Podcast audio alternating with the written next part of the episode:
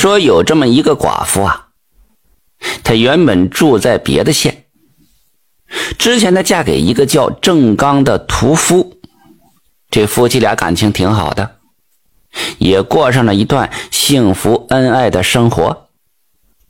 谁知道天有不测风云，成家才三年，这郑刚啊患上了重病，一命呜呼了。这刘真呐，年纪轻轻的就成了寡妇。这俗话不是说吗？寡妇门前是非多。自从这刘真丧夫之后啊，街上有一些个无赖经常调戏着刘真，甚至有一次，一个无赖闯进了家中，这刘真呢险些被玷污了。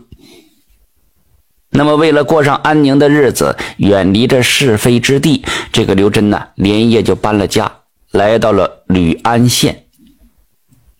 由于刘真在此是无亲无故的，所以他在郊外租了一间房子。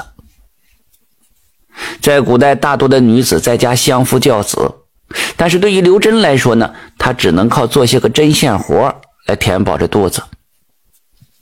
虽然这刘真呢是外地人，可是邻居们呐看着他挺可怜的，时常给予救济。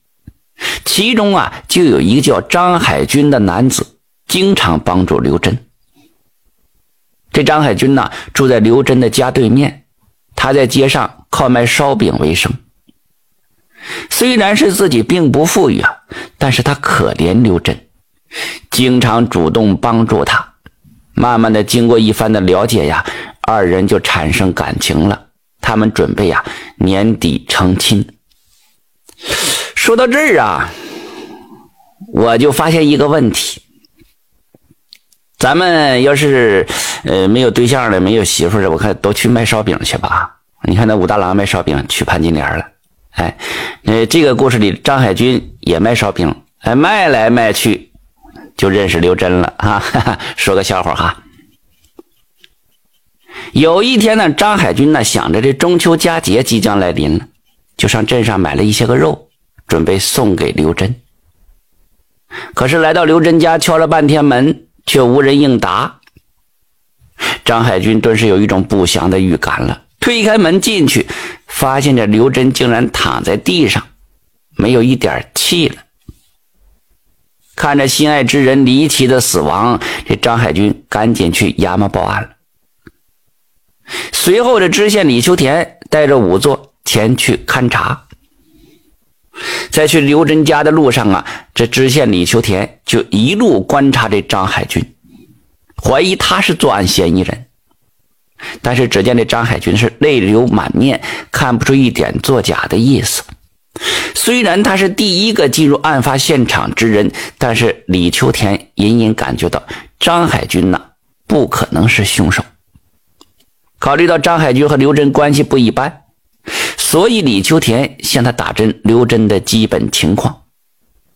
从这张海军的嘴里得知，这刘真的父母啊都早已经去世了。这平时刘真基本就宅在家里，都不出门，从没和人结过怨呢。那要按照张海军所述，那这刘真社会关系如此简单，也没有家产，那为什么有人要杀他呢？不过从这张海军的嘴里就得知了，这刘真呢和镇上的另一个寡妇孙香莲来往密切，二人还结拜为姐妹了。很快，这李秀田一行人就来到了刘真家，随后他就命令仵作详细的验尸。并让这衙役仔细的寻找线索，发现这屋内啊没有打斗的痕迹，门窗也没有翻动的迹象。后来这仵作就确认了，这刘真呐是中毒而亡。可能有人会说，这刘真或许是自杀吧，但是李秋田不这么认为，因为从张海军的嘴里得知，这刘真是一个开朗、积极向上的女人。再说，自从来到吕安之后，他得到了不少邻居的帮忙，所以这刘真怎么会自尽呢？结合着勘查结果呀，这种种迹象表明，这凶手很可能就是刘真的熟人。勘察完了现场之后啊，李秋田将刘真的尸首带回衙门，安置在了停尸房。第二天早上啊，李秋田召集所有的衙役，让他们到全城的药店去调查最近一个月之内前来买砒霜之人。经过衙役三天的辛苦调查，终于找到了二十多个买主，其中有一个买主引起了李秋田的注意，此人就是刘真的结拜姐妹孙香莲。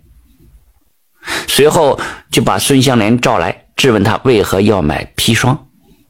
孙香莲就解释说，他买砒霜是为了灭老鼠。见到孙香莲还在狡辩，李秋田突然提高了嗓门：“大胆刁民，还不赶紧承认？本知县若没有查明真相，还会传你来衙门吗？我问你，当日有人看见你急急忙忙从刘真家出来，你作何解释？”此时的孙香莲呢，支支吾吾。随后也辩解说，那天是刘真请他来家里吃饭。你说那天是刘真请你吃饭，为何你匆匆离去啊？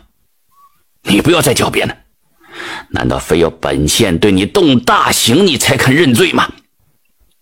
孙香莲是一个弱女子，她哪挡得住李秋田的审讯呢？很快就交代了。原来呀，当初刘真来到吕安县之后。他很快和这同为寡妇的孙香莲结为了姐妹，二人是互相照顾。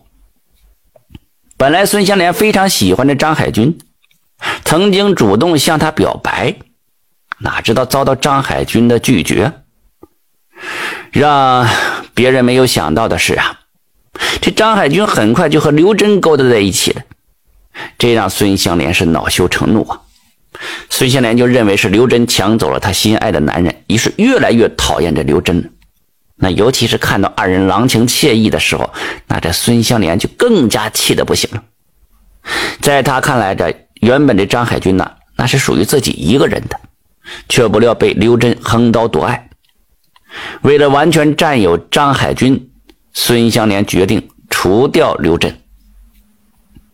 案发那天下午啊，孙香莲带着砒霜去刘真家，趁着刘真去后院洗衣服之际，她将砒霜倒入了鱼汤中，最后刘真晚上毒发身亡。至此啊，这刘真之死是真相大白，这是一场因爱而引发的命案。由于孙香莲对张海军畸形的爱呀，让他认为张海军只属于自己的，为了完全霸占这个男人。孙香莲不惜对结拜姐妹下毒手，结果导致刘真死了，自己呀也难逃这法网。事实又一次证明了，卖烧饼啊容易碰到美女。事实又一次证明了，卖烧饼啊也容易碰到砒霜。